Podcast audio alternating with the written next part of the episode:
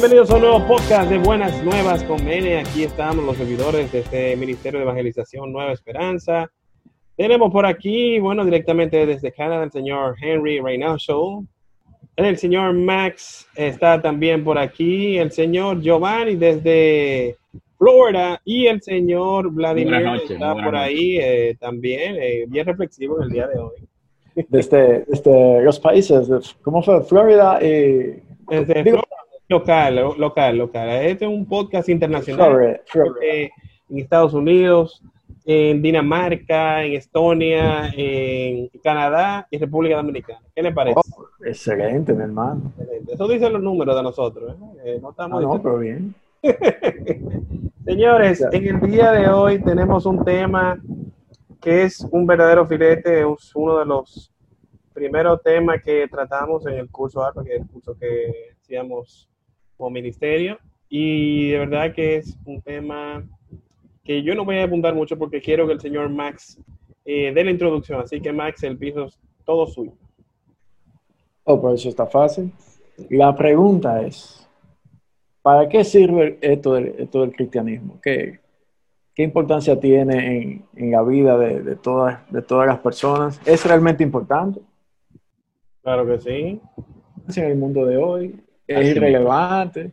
O sea, ¿por qué alguien decide en un momento, ah, bueno, yo soy cristiano, pero ¿qué eso qué significa?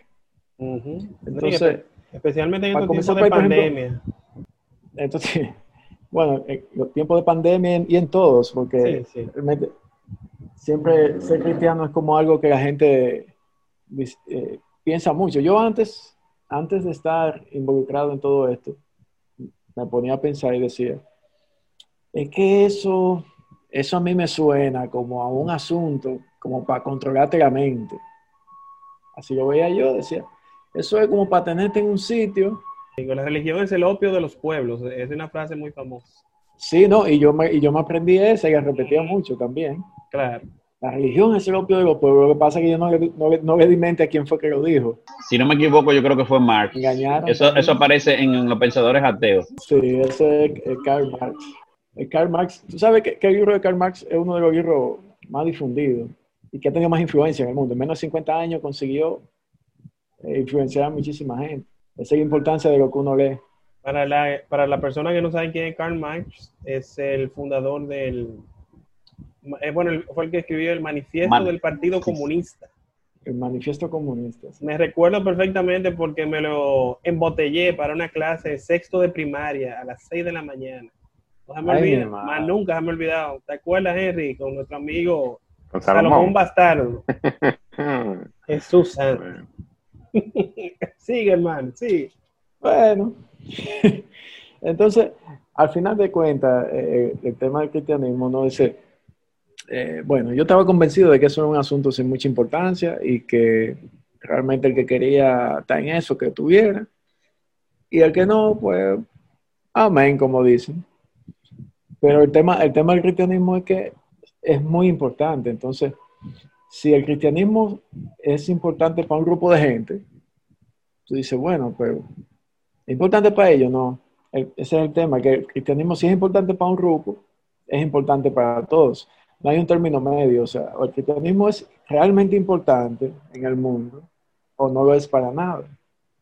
Y yo creo que todos los millones de personas que, que han decidido seguir en este camino, luego de conocerlo, no, no ni siquiera porque desde chiquitos estuvieron en eso, sino por un asunto de, ya de conciencia cuando fueron adultos, eh, es por algo. O sea, hay una verdad en todo eso.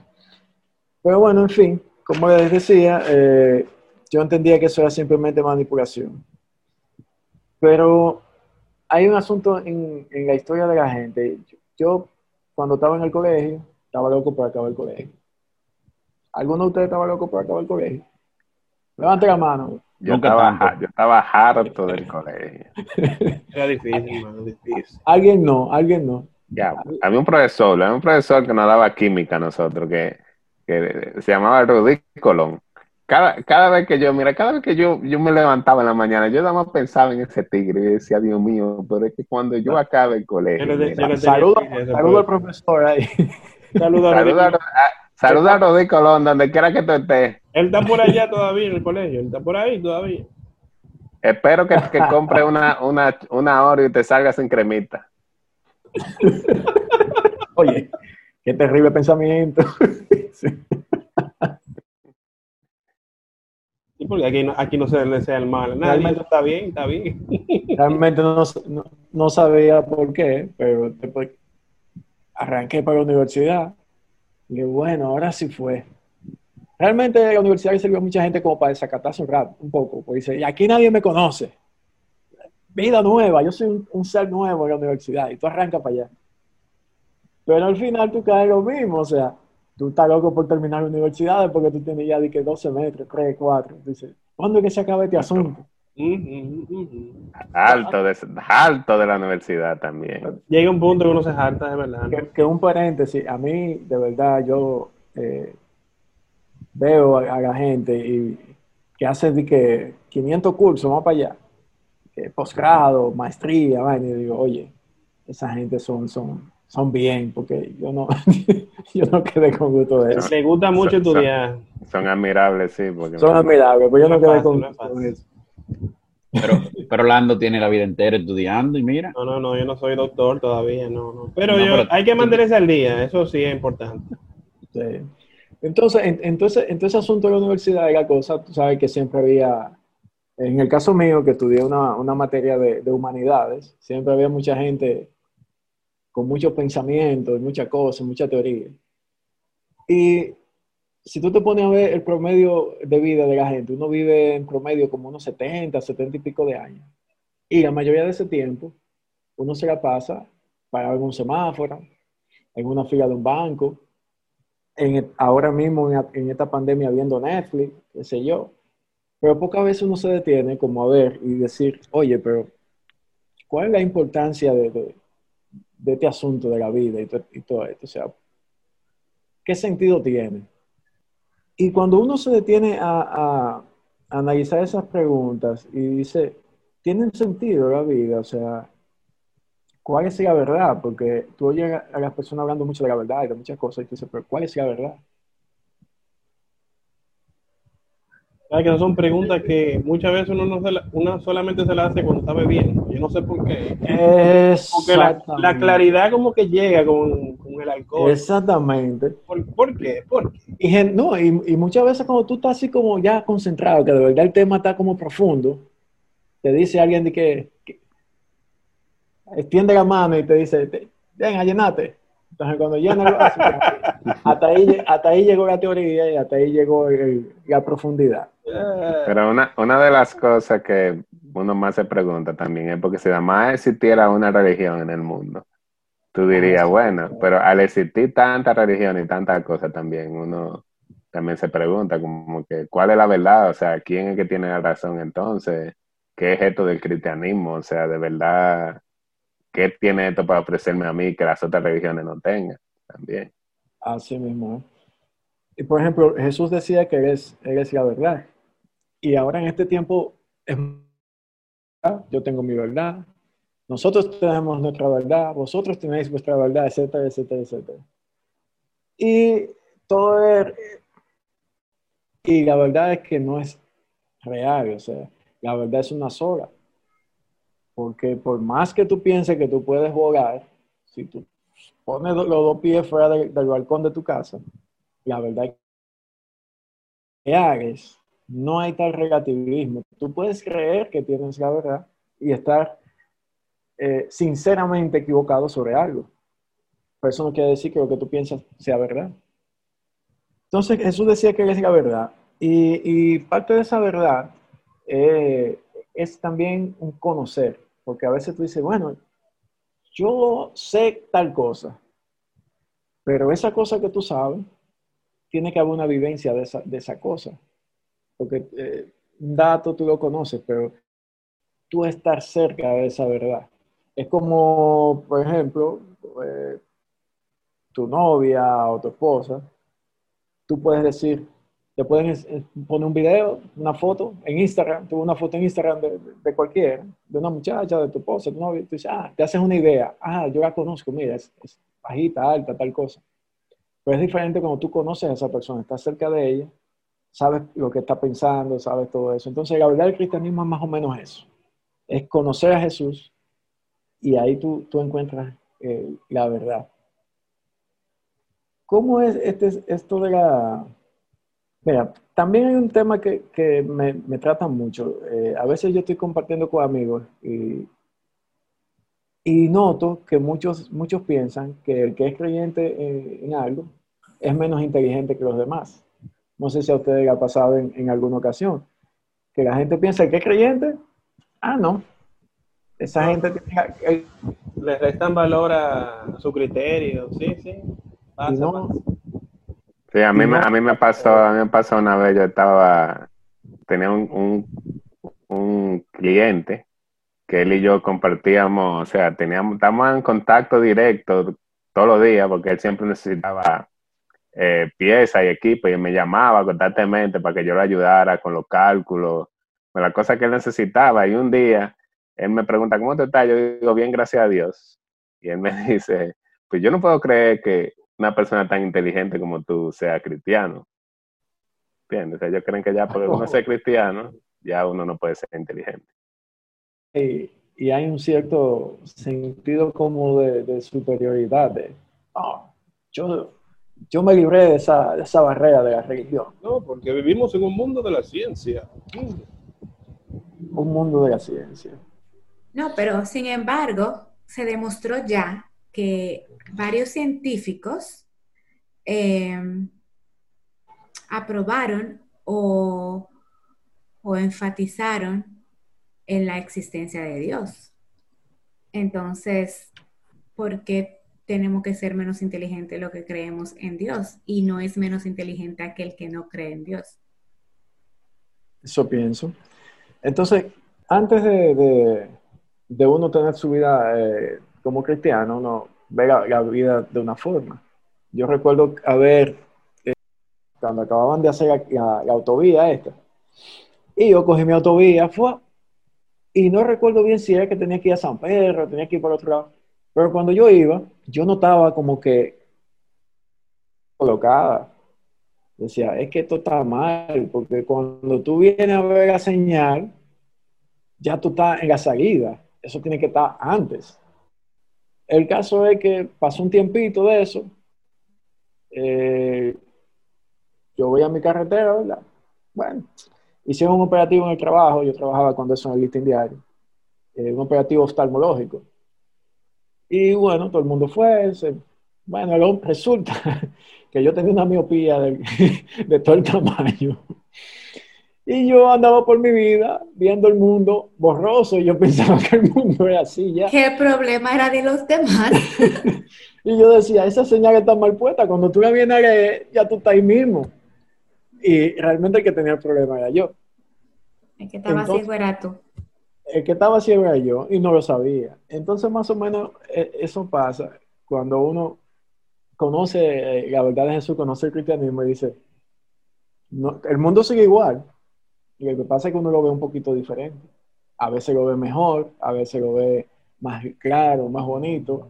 A veces alguna persona lo ven un poco más, con más profundidad o, se admiran de las cosas que hay y, de todo lo que, de toda la creación del Señor y todo eso. Pero en mi caso es como cuando me puse solente, yo comencé a ver todo nítido, hermano. Y comencé yo a ver los detallitos de la, de las hojitas de la mata y la cosa, digo yo, oye, pero mira, Qué maravilla. Y eso, ese, es el, ese es el cristianismo, básicamente. Es tú ver las cosas con un filtro. Y no un filtro eh, de prejuicios, ni un filtro de, de, suposiciones, ni un filtro de, de, superioridad, de que yo creo que soy mejor que nadie porque yo encontré a Jesús y soy salvo y tú no. No, no, no es eso. Estoy hablando de, que tú percibes el mundo diferente cuando sigues las enseñanzas de Jesús. También otra cosa muy común es que la gente piensa que cuando tú estás en el cristianismo esto es un asunto como muy aburrido. Que todo el que está en el cristianismo vive una vida aburrida, que no, que no puedes hacer de nada porque el cristianismo te prohíbe todo. Esa es un- ot- otra falsedad que han vendido, que venden las, las personas que, que no quieren saber del cristianismo. Como que todo es un molde, tú tienes que estar metido en un molde, si te sale de ahí, ya. No, hombre, no, señor, esto es, esto es una vida como la de cualquiera, es simplemente ver las cosas con los ojos de Jesús en la medida posible. Y ya, chill, eso es. No sé si alguno que, de, de ustedes quiere aportar un poquito de su, de su experiencia personal para compartir con los con quienes nos escuchan. Sí, tú sabes que antes de entrar en eso de las experiencias, que todos tenemos cada uno de las experiencias, vamos a hacer mejor una pequeñita pausa para que cada quien prepare su, su vamos a decir, eh, su, bueno, su experiencia, testimonio, lo que quiera decir. Y nosotros volvemos con mucho más aquí en este podcast de Buenas Nuevas con.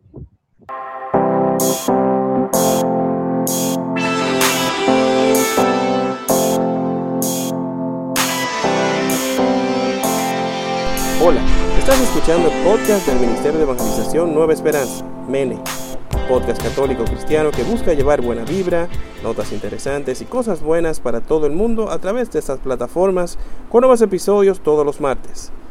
Si quieres oír algo diferente a todo lo malo que suena en el mundo, invitamos a que escuches nuestro podcast para que siempre tengas buenas nuevas con Mene, todos los martes por Apple, Spotify o donde quiera que escuches podcasts.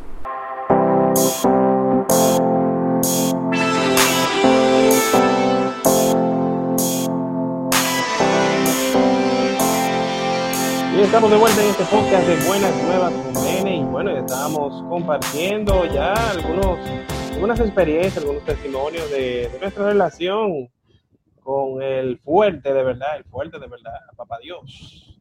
Eh, ¿Quién, eh, bueno, el señor Max estaba dando la iniciativa ahorita, alguien ahora diferente se va a animar a, a darnos su, su historia? ¿Quién se anima de primero?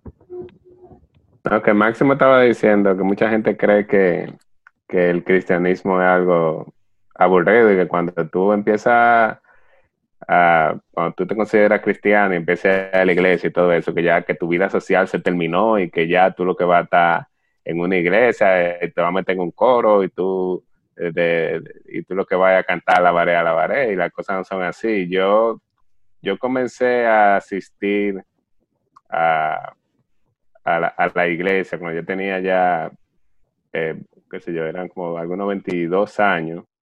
Y, y yo venía de una vida, o sea, que no es que yo era un loco viejo, pero yo estaba, yo salía y todo, y igualito, yo seguí saliendo igualito, y seguí viviendo mi vida normal, lo único que ya yo estaba, yo no estaba haciéndole daño a nadie, como tal vez yo estaba haciendo anteriormente, yo estaba viviendo una vida un poco más en el que yo pensaba en que mis acciones, cómo podían afectar al otro.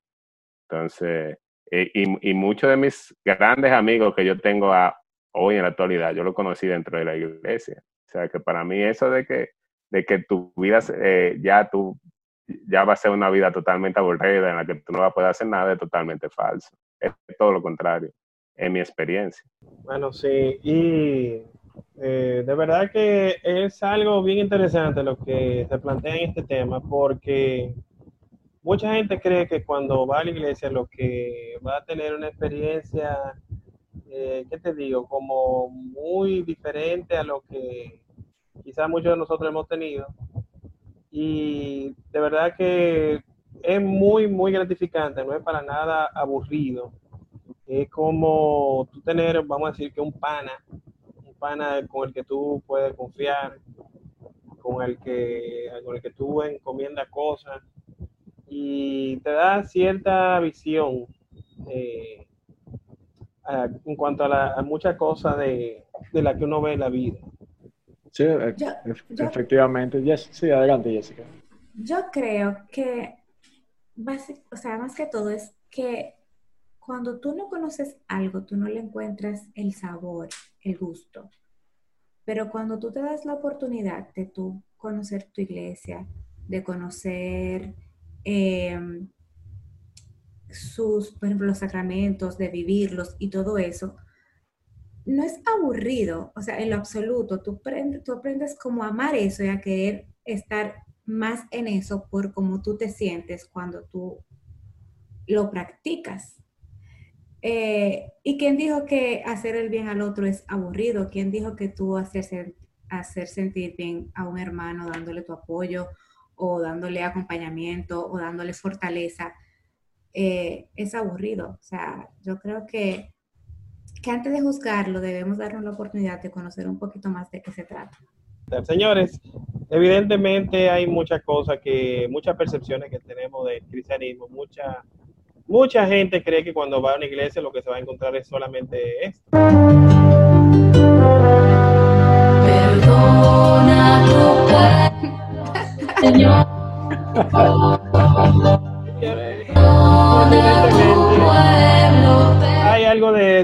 Pero no, señores. Y te voy a decir una cosa. Hay su uno momento entra, para eso.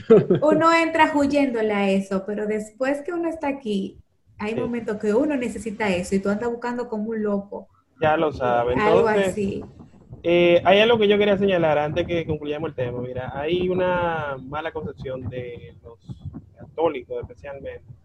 Yo lo he visto con comediantes y mucha gente que relaja con eso, que es como que se, se hace mucho un exceso como del, del recurso de la culpa. Como que de verdad que, o sea, como que te dicen que si tú haces eso está mal y si tú haces aquello está mal. Y yo en verdad, en el tiempo que hemos estado, como así que teniendo una relación más íntima con Dios, lo que yo he descubierto es más cosas positivas, mucho más cosas positivas que las que supuestamente más te, vamos a decir que te, tú entiendes que te están prohibiendo. Más que prohibiciones, yo estoy viendo muchas otras bendiciones de las que tú puedes apreciar eh, cuando tú tienes una relación con Dios. Así que yo les invito a que... Son mucho más los beneficios, la verdad. Exacto, mucho más pro que contra. Hermano, Ah. es muy fuerte tú pasas un problema tú solo, sin saber, sin ni siquiera tú tener la esperanza de que alguien va a rescatarte. Cuando Ah, tú y- crees que Jesús está ahí para ti, es completamente diferente la forma en cómo tú llevas esa situación. Y como tú aceptas las cosas que te pasan también, porque hay cosas que te pasan a ti y tú simplemente no dices, bueno, o sea, yo sé que esto es lo que Dios quería para mí y para adelante, pero cuando tú no tienes eso, eso tú lo que vas a creer es que el mundo está en tu contra. Exactamente. Ah, no, y que, que ya Son, son una- pruebas.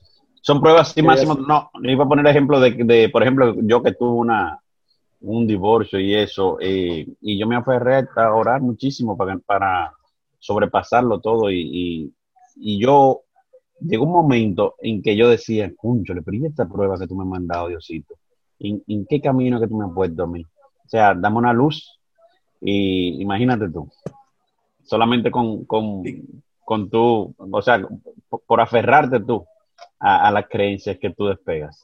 Si no, off, como dicen. Yo diría también eh, que, bueno, como mencionaban anteriormente, o sea, alguien aquí a recurrir. Hay mucha gente que son tan bárbaros que creen en el chapulín colorado, señor. Entonces, en lugar de recurrir a cosas que no existen, recurran a, Dios, señor, que de verdad, Él está ahí. Nada más hay que decirles, hey, papá, papá, estamos aquí, eh, ¿qué tú necesitas? Ayúdame con lo otro, ya tú sabes, estamos aquí, señores, úsenlo, que eso está ahí, úsenlo. Claro, Él está ahí, nos ama y es fiel. Todo lo que promete lo cumple. Tarde o temprano esa Claro. promesa será cumplida. tampoco Eso es importante, eso, eso último que, eso último que dijiste, Jessica, es muy importante.